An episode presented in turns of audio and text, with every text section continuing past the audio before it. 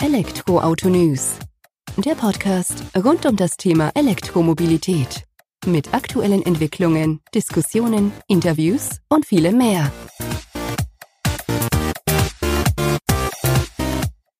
Servus und herzlich willkommen bei einer ganz besonderen Folge des Elektroautonews.net Podcasts.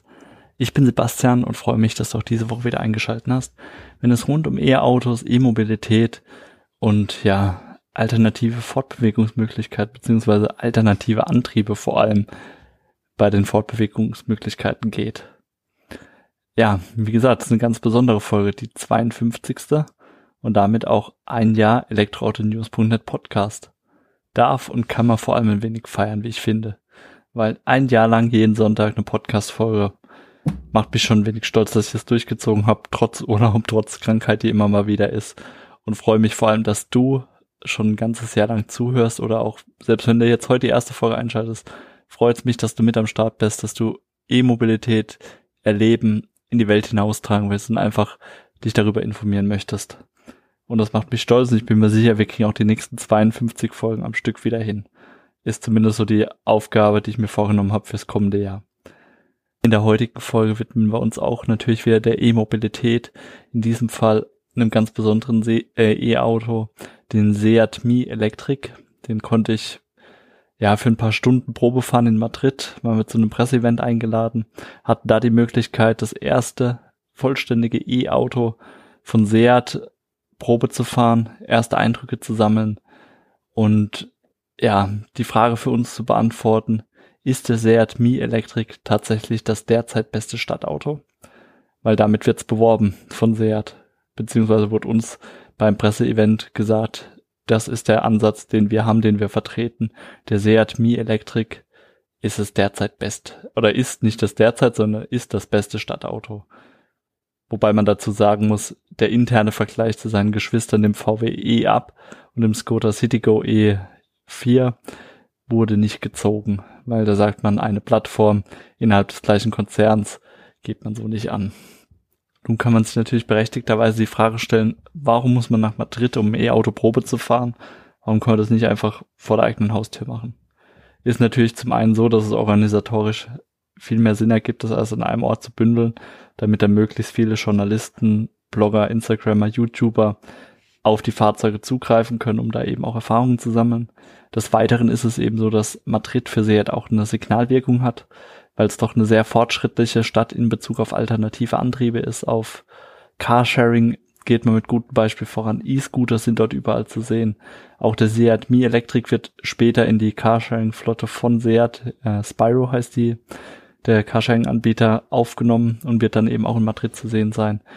Und des Weiteren verfügt die Stadt eben auch über sogenannte Low Emission Areas, in der künftig Verbrenner nicht mehr einfahren können, beziehungsweise nur wenn sie gewisse Anforderungen erfüllen, E-Autos allerdings schon. Also man sieht schon, ja, man ist dort sehr fortschrittlich und auch in Bezug auf CO2-Emissionen stark geprägt, diese zu vermeiden. Und da ist natürlich ein E-Auto ideales Beispiel dafür, wie man das machen kann. Und präsentiert wurde uns der Seat Mi Electric mit den notwendigen Infos oder mit den Infos, die derzeit schon bekannt sind, in der Tiefgarage. Nicht im offiziellen, sag mal, schönen weiten Raum, in dem man Sonnenlicht hat und all das. Nee, Tiefgarage. Abends, 19.30 Uhr. Aber keine Sorge, ist auch nicht stockduster gewesen, war schon schön hergerichtet. Alles so ein bisschen offene Wände, Backstein, glatter, sauberer Boden. Seat Mi Electrics aufgereiht in Reihe und Glied.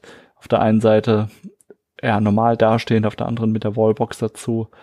Einfach um zu zeigen, so kann natürlich auch die Parkhäuser, also können die Parkhäuser der Zukunft ausschauen, weil es wird wahrscheinlich immer mehr Parkhäuser geben, in denen dann eben auch E-Autos geladen werden und nicht nur zum Parken dort sind.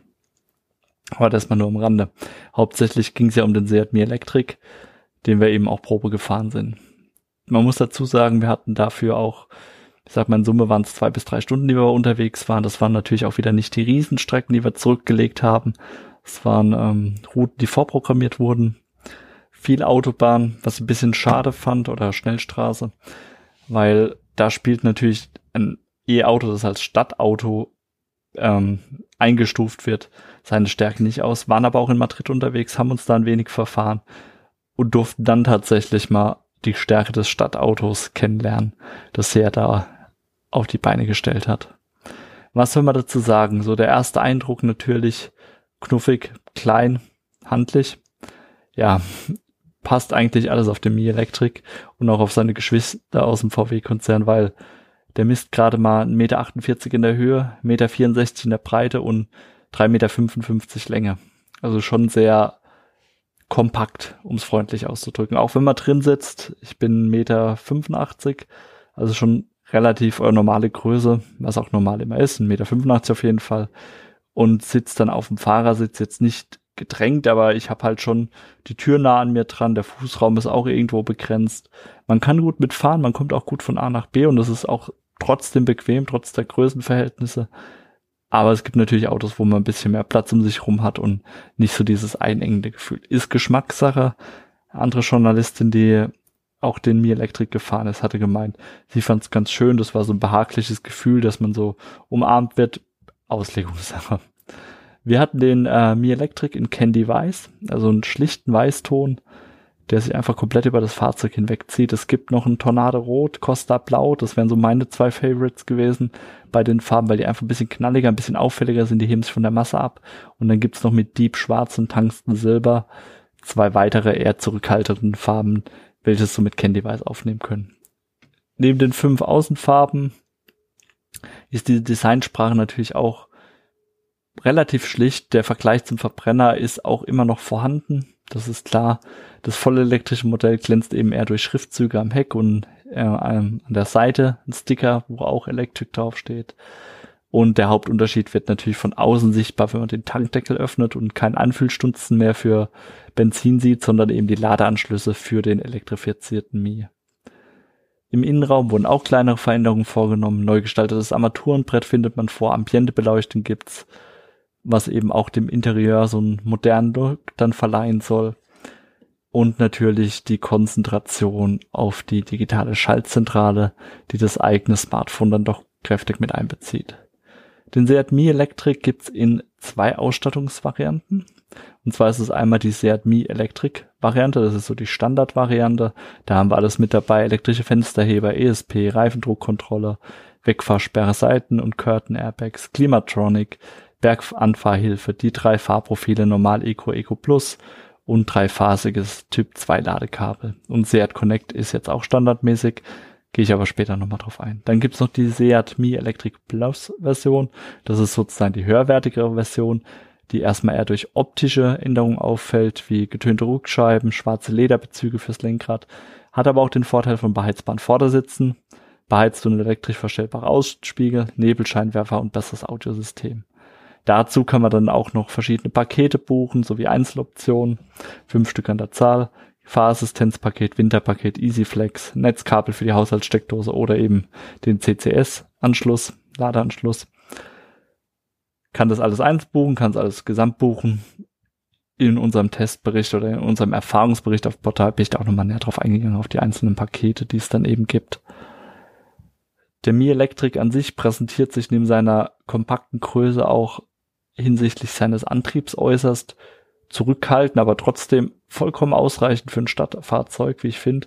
61 kW Leistung, 83 PS mit 212 Newtonmeter Drehmoment, die eben auch wieder sofort äh, zur Verfügung stehen, wenn man das Strompedal durchdrückt, was man auch vor allem in der Stadt dann merkt. Da vollzieht er dann auch den Sprint von 0 auf 50 in knapp 3,9 Sekunden. Von 0 auf 100 geht's in 12,3 Sekunden und bei 130 ist dann auch Schluss. Ganz ehrlich, den Sprint von 0 auf 100 wird man nicht machen müssen. Auch die 130 kmh wird man nicht ausreizen, weil statt Auto, so ist es prädestiniert oder positioniert und ja, prädestiniert auch schon irgendwo, um das Fazit vorwegzugreifen, aber dazu dann später auch noch mal mehr. Was für Vorteile bringt er natürlich noch mit sich? Durch seine kompakte Größe kann man auch in der Stadt wunderbar navigieren. Ich habe ja vorhin schon eingangs erwähnt, dass wir durch Madrid gefahren sind, dass wir uns auch ein wenig verfahren haben, dann enge, schmalen Gassen unseren Weg ähm, gekreuzt haben, beziehungsweise wir hinter uns bringen mussten, damit wir da wieder auf die Hauptstrecke gekommen sind. Und ja, das hat er wunderbar gemeistert. Da sind wir in den größten SUVs dran vorbeigefahren in den engen Gassen und haben es trotzdem gut gepackt und du hast keine Angst gehabt, auch im normalen Stadtverkehr, der dann in Madrid doch noch mal ein paar Nummern hektischer ist als bei uns hier in der Heimat, hat er sich wunderbar geschlagen. Und auch die Reichweite ist vollkommen ausreichend, muss man sagen. Die Nettokapazität des äh, Lithium-Ionen-Akkus wird mit 32,3 Kilowattstunden angegeben und bringt es nach WLTP auf 259 Kilometer. Bei einem, ich sag mal, Stromverbrauch kombiniert von 12,9 bis 12,7 Kilowattstunden pro 100 Kilometer. Ich muss sagen, wir sind bei unserer Testfahrt auf 17,8 Kilowattstunden pro 100 Kilometer gekommen. Kann aber auch vorausschicken, wir sind wie gesagt nur zwei bis drei Stunden mitgefahren. Wir haben das Auto auch getestet. Wir sind auch mal ein bisschen schneller mitgefahren, einfach um zu sehen, wie kommt man voran damit. Und ja, das beeinflusst natürlich dann auch schon mal den Verbrauch. Ich denke, man kommt da schon annähernd dran, gerade wenn man in der Stadt unterwegs ist, wenn man rekuperiert und wenn man einfach schaut, ja, dann ist die Reichweite schon irgendwo greifbar und dann wird man, denke ich mal, so bei plus minus 200 Kilometer landen. Aufladen lässt er sich entweder, wenn man das CCS-Upgrade holt, an einer entsprechenden Ladestation, Schnellladestation, da ist er in nur einer Stunde eben auf 80 Prozent aufgeladen. Ansonsten eben an der Wallbox beziehungsweise passenden Typ 2 Ladestation dauert es dann eben vier Stunden, bis er voll aufgeladen ist. Was noch ein wichtiges Argument ist und was man auch sagen muss, wodurch sich der Preis so gestaltet, wie er sich gestaltet, ist, dass Seat einen sehr minimalistischen Ansatz beim Interieur gewählt hat. Das heißt, wir haben da kein großes Infotainment-System, wie man es vielleicht bei anderen E-Autos kennt, sondern ähm, man setzt auf Seat Connect. Also quasi Apps, die auf dem eigenen Smartphone sind, die sich dann mit dem Seat Mi Elektrik verbinden können, worüber man dann das Fahrzeug eben auch steuern kann, sowohl wenn ich nicht im Fahrzeug sitze, kann ich mir Fahrdaten anschauen, kann ich Parkposition schauen, sehe den Fahrzeugstatus, wie sind die Türen zu, sind die Scheinwerfer noch an, kann auch einen Ladevorgang planen oder die Klimaanlage steuern, einfach um im Winter dann vielleicht auch schon ein bisschen vorzuheizen, im Sommer zu kühlen, ganz wie ich möchte. Und während der Fahrt habe ich dann eben die Möglichkeit über die Drive Me App Musik, Radio und Navigationsdienste damit zu bedienen. Ist auch vollkommen egal, ob ich jetzt Android oder iOS Smartphone drin habe, funktioniert beides wunderbar spart natürlich dann auch entsprechend Kosten. Wenn wir dabei in Kosten schon sind, in der Standardversion, kleinste Version, kommt der Nachabzug des Umweltbonus auf 16.270 Euro, was schon ein Wort ist, weil damit kann man oder bringt Seat ein E-Auto auf die Straße, was preislich und leistungsmäßig vollkommen vergleichbar mit dem Verbrennungsmotorvariante ist. Ohne den Vorteil zu bedenken, dass natürlich noch der Wartungsbedarf von E-Fahrzeugen deutlich niedriger ausfällt. Bei der Pressekonferenz war die Rede von rund 30 Prozent. Des Weiteren, wer sein E-Auto nicht kaufen möchte, der kann den Seat Mi Electric auch leasen. Bietet Seat auch ein entsprechendes Angebot an. 10.000 Kilometer Laufleistung pro Jahr für drei Jahre geleast für eine monatliche Leasingrate von 145 Euro ohne Anzahlung.